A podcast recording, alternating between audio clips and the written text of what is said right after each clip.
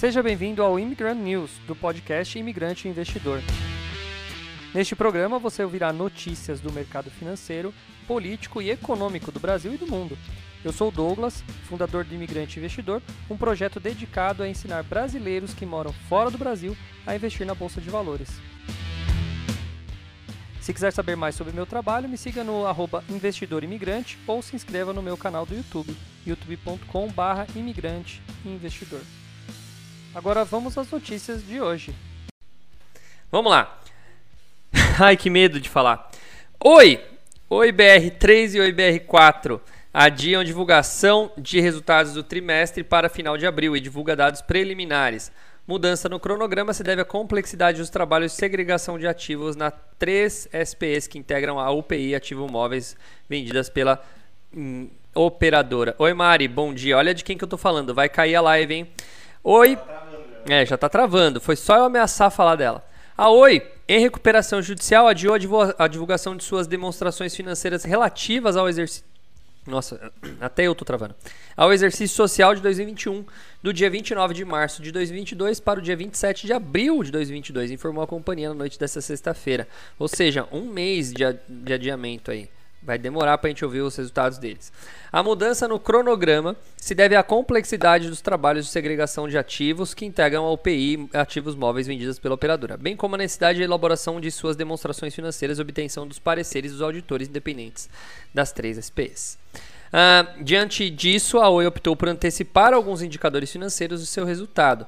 A receita líquida preliminar atingiu a cifra de 4 bilhões e meio no quarto trimestre, uma redução de 4% na etapa igual na etapa de 2020. O EBITDA também uh, foi dado, dando uma, um, um salto de 1,6 positivo no primeiro trimestre do ano passado, totalizando 1,4 bilhão. Já o caixa da operadora passou de 4 bilhões para 3,2 bilhões. Ai, que surpresa, né? Bom, todo mundo que teve aula de finanças comigo sabe que eu falo da Oi lá nas aulas de finanças, né?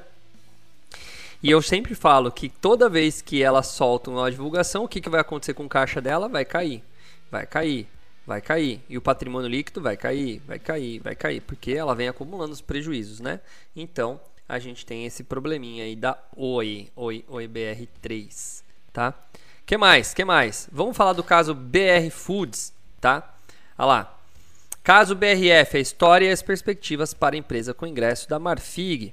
Com 33,25% das ações e novo conselho ao seu lado, a Marfrig, liderada por Marcos Molina, passará a dar as cartas na BRF. Para quem não sabe, BRF é Brasil Foods, tá?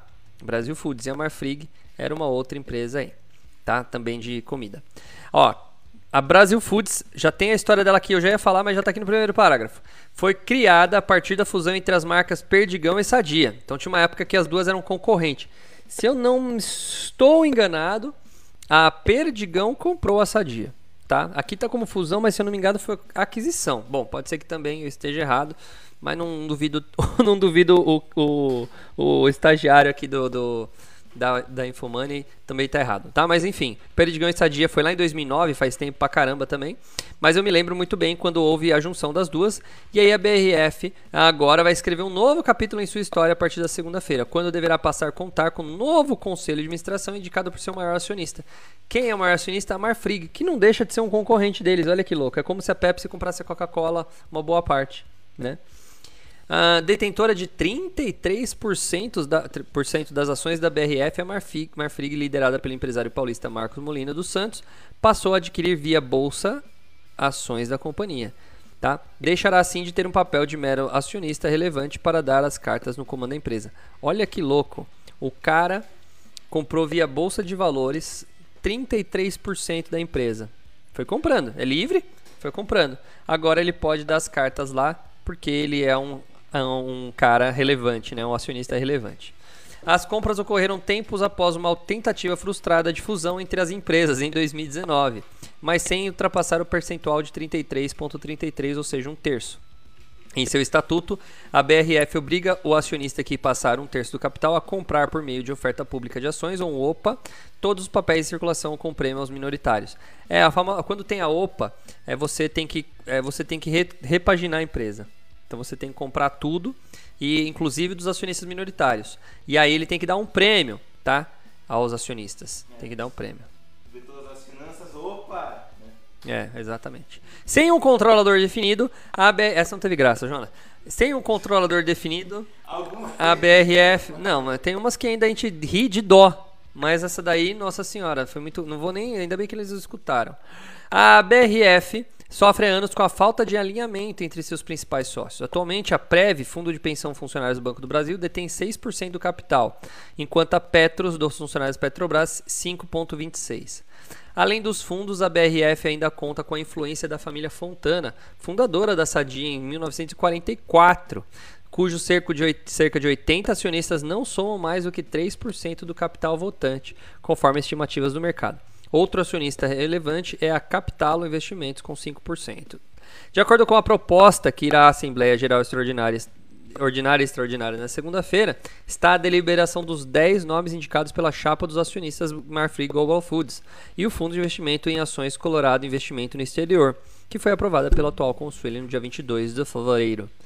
Para o presidente do conselho, o nome indicado é o de Molina, com o Sérgio Rial, ex-CEO do Santander e atual chairman do banco, como vice-presidente. Outros nomes sob de confiança de Molina também fazem parte, como sua esposa Márcia Marçal dos Santos e Eduardo Possetti, do Conselho Fiscal da, da Mafrig. Contemplam a chapa também um monte de nome, eu vou ficar falando um monte de nome não. Tá, blá. Entre os atuais conselhos devem seguir o Augusto, CEO, Augusto Cruz, CEO do Pão de Açúcar e Flávia Bittencourt, presidente da Adidas. Vamos lá. Se a chapa for aprovada pela primeira vez desde que Atílio Fontana, nossa senhora, faz tempo esse cara, hein? Fundou a Sadia em 1944, até o nome rua do cara Atílio Fontana, né? É, lá no município de Concórdia não haveria nenhum membro indicado pela, por sua família. Olha lá. Ah, nesse mesmo cenário, não haveria um conselheiro indicado pelos fundos de pensão Prev e Petros por cinco anos comandaram a Perdigão, fundada também em Santa Catarina, em Videira, pelas famílias Brandalize e Ponzoni em 1934, vendido em 94 aos fundos. Então, entendeu? A Prev e a Petros compraram os fundos lá em, 90, lá em 34, não, lá em 94, e eles que tinham o comando aí da Perdigão. Surpresa no caminho, entretanto, às vésperas da, da Assembleia, um novo fato surgiu. Ao contrário de Petros, que preferiu ser diluída numa oferta de ações da BRR em janeiro, a, a prévia que, apor- que aportou recursos não se deu por satisfeita com o prato feito oferecido pela Marfrig e soltou- solicitou voto múltiplo para a eleição do Conselho.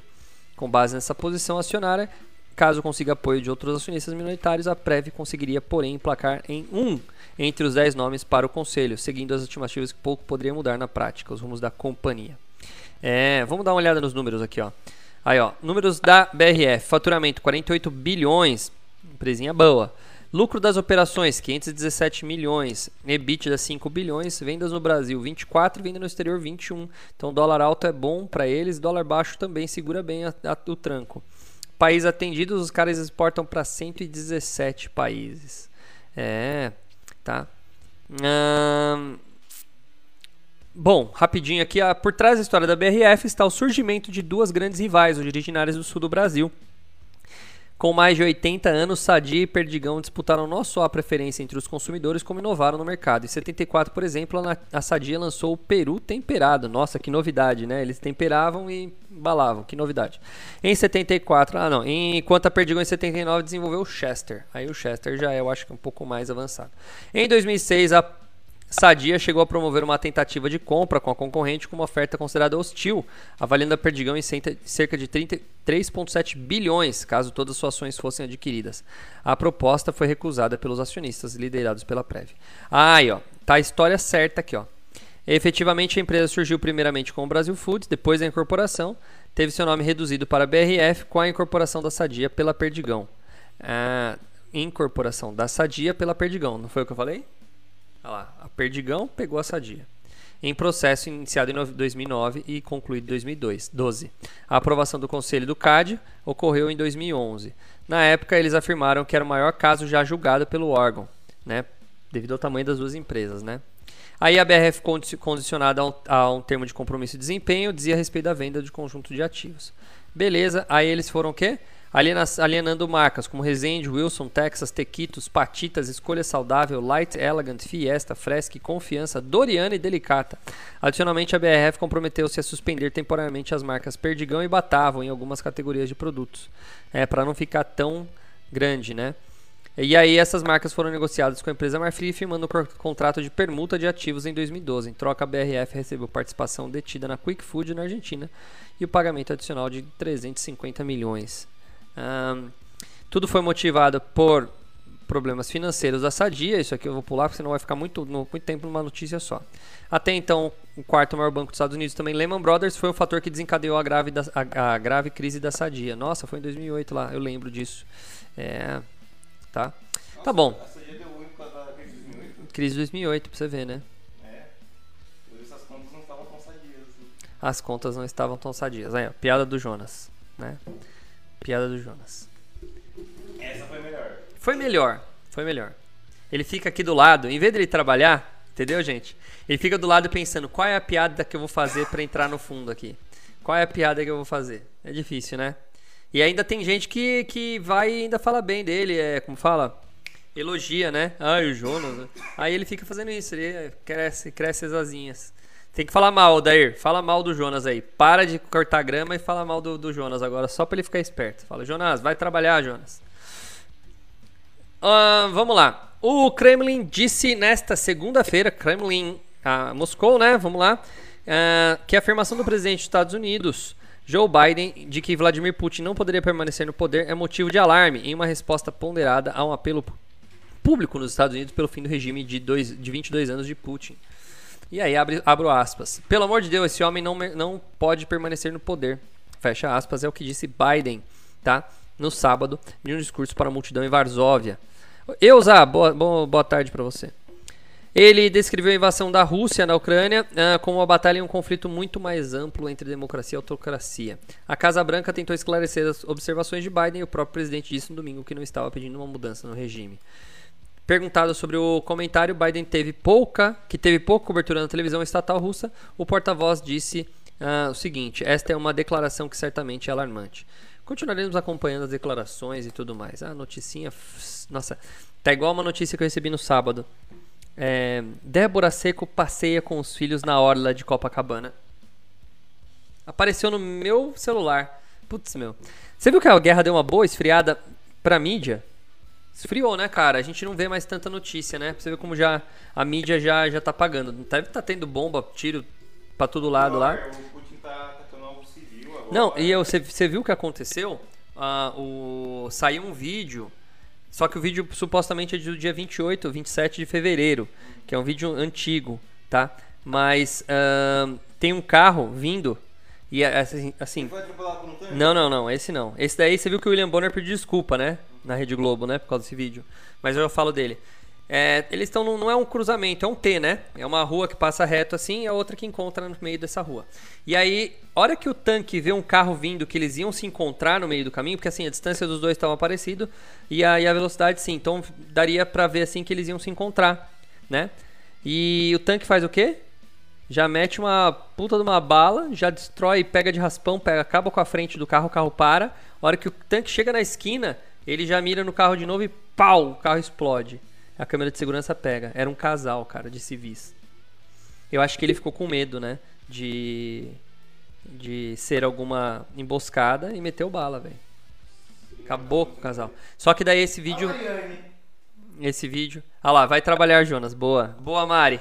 Aí, agora sim, tamo junto. É, o, o problema, tem um problema muito grande que eu tava pensando. Tava pensando aqui, né? Aquela, de vez em quando a gente para pra pensar na vida, pensar nas coisas que estão acontecendo.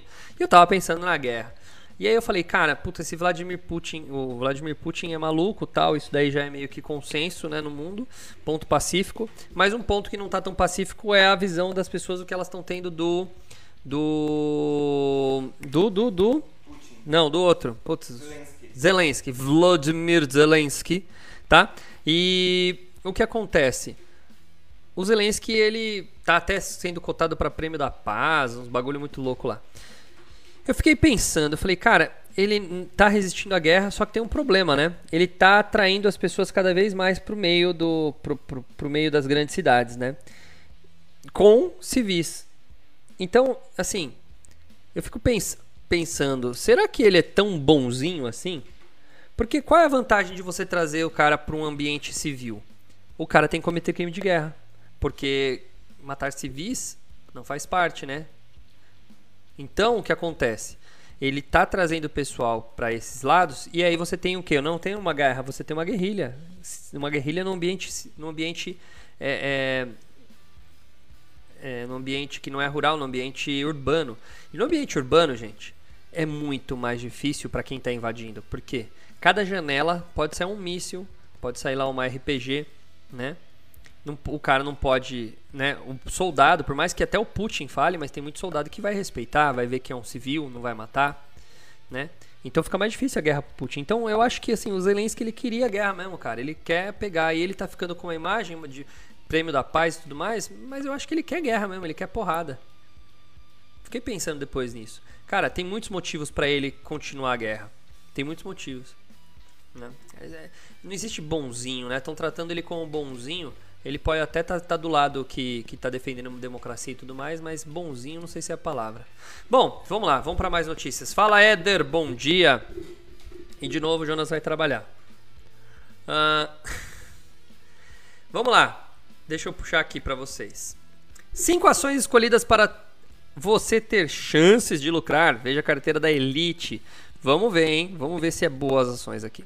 A Elite trouxe papéis do Bradesco, Petrobras, para compor a carteira recomendada com cinco ações escolhidas a dedo, com potenciais de ganhos nesta semana. Tá? Muito forte, esta semana. É o que eles estão falando. Ambas ações substituem as posições antes culpadas por Semig e PetroRio, cujos desempenhos foram de 5,6 e menos 2,5, respectivamente, aí na semana passada. O analista Marcelo Matos manteve as demais três ações que integraram a ação recomendada. Bom, como que ele vai manter a ação? Bom, tá bom, vamos lá, vamos ler. Não conheço a carteira da Elite o modo de pensar deles. Na semana passada, o portfólio de ações da corretora teve alta de 0,42, enquanto o Ibovespa avançou 3,27. Parabéns, hein? Vamos ver. Tá aqui, ó. Então, nesta suposta carteira recomendada, uh, nós devemos comprar Movida, que é a Move 3, com peso de 20%. Todas peso de 20%. Então divide por 5 igual. Você tem mil reais é duzentão para cada uma. Você tem 10 mil é 2 mil para cada uma. Você tem 100 mil é 20 mil para cada uma e assim vai. Então vamos lá. Movida, Move 3. Petrobras, a Petri 4. Bradesco, Bradesco 4. A Marfrig, que a gente estava falando dela agora, Marfrig 3. E a Vale 3, tá? Vamos ver. Essa é a recomendação, pelo que eu entendi, para a semana, tá? Hum, não tem mais nada. Putz, matériazinha chulé, né? Não fala nem o porquê de cada uma, mas tá aí. Essa é a carteira. Oh, eu vou lembrar, ó, quem tá assistindo aí, se me assistir na sexta-feira, sexta-feira vocês me mandem, é, a gente dá uma olhada aqui, ó. Eu vou mandar, vou, vou gravar. Eu gosto de fazer isso. E fiz, nossa, fiz tantas vezes isso já. Eu vou abrir aqui a minha a minha o meu aplicativo da Rico e vou fazer o seguinte: nossa, hoje meu cérebro tá devagar, cara. Tá devagar mesmo. Acho que preciso tomar um segunda-feira pesada hoje. Deixa eu ver aqui. É, faz um favor, anota aí, põe um papel. Pode ter um monte de papel aí, ó. Anota aí os preços que eu vou falar. Não vou nem colocar no computador, anota no papel mesmo, que a gente, ele fica aqui boiando por cima. E a gente, na sexta-feira, a gente vê. Vamos ver como que vai ser a, o desempenho dessa carteira aqui no, na semana. Ele tá pedindo pra semana aqui, né? Ó, tá pra semana. E aqui ele tá falando da semana passada. Então, Vamos lá. Então a gente tem Movida, Move 3. A gente tem Petro 4. Move 3. Pet. Petri 4. Petrobras 4. A gente tem Marfrig 3. A gente tem Vale. E faltou uma, Bradesco. Vamos lá. BBDC. Vamos ver quanto tá cada uma aqui. BBDC. Eu já sei porque meu computador tá devagar, viu? Porque eu tava namorando um computador nesse final de semana, um computador novo, até liguei pro cara, tudo. Ele tem loja tal lá, eu vi o, é, o anúncio dele na internet, fiquei super empolgado em comprar aquele computador, meu computador ficou com inveja. Ele quer fazer um protesto. Mas devia ficar mais rápido, né? Ó, Bradesco, Bradesco 4, 22 e 28, anota o preço dele aí. Então se eu comprasse neste exato momento, é, tudo bem, a bolsa tá fechada ainda, mas Vamos colocar 22 e 28. Caramba, o Bradesco deu uma boa subida, hein? Olha. Que lapada. Eu devia ter... É bom.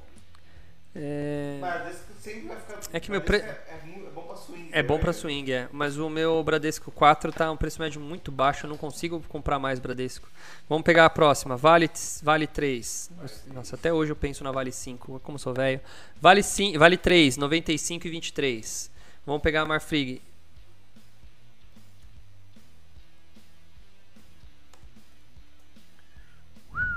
R$ reais e 20, de 17 centavos. E vamos pegar quem mais faltou aqui. 4. Petri 4. Vamos ver Petrobras 4. R$ 32,30. Faltou algum aí? É, Mo- Move 3. A Move 3, a Movida. Aluguel de carros. Vamos ver. R$ 17,05. Vamos ver como vai estar na sexta-feira. Desafio aqui da carteira do, dos caras. Vamos ver. Compramos nesse valor, vamos ver se dá algum lucrinho essa empresa aqui. Essa, essa carteira aqui. Tá? Ahn, que mais? Que mais? Que mais? Acho que só, né? Putz, já passou da meia hora? Já passou da meia hora hoje. Deixa- eu ver se tem alguma notícia atualizada. Só pra ver se tem alguma coisa que eu sempre faço isso antes de ir embora. Mas não vou falar nada de Ucrânia, não. Cinco ações tá aqui. Vai. O Banco Central, repescagem. Ah, eu tenho 45 reais pra receber naquele Banco Central lá. Só que eu não consegui sacar. Minha mãe tem um centavo. É, o meu amigo tem 490. Meu amigo tava bem. A hora que eu mandei pra ele, ele é assim, ô, quando que você vai pagar um churrasco, né? Foi meu aniversário no sábado, né? Aí ele mandou um parabéns e falou assim, e quando que você vai pagar um churrasco? Eu falei, nah, ganhei uma grana aqui, ó, dá pra pagar um churrasco, 45 reais. Ele falou, ô louco, velho, então eu vou pagar o que com o meu aqui? Aí mandou os dele, cara. Eu falei, ah, esse cara me, me humilhou com 490 reais, né? Mas daí eu posso humilhar ele mandando também os aluguéis de, de que eu ganho todo mês, né? Então, ah, também pode ser, né? Que mais? que mais? Vamos ver. Deixa eu ver aqui na, na página do Infomoney pra gente terminar.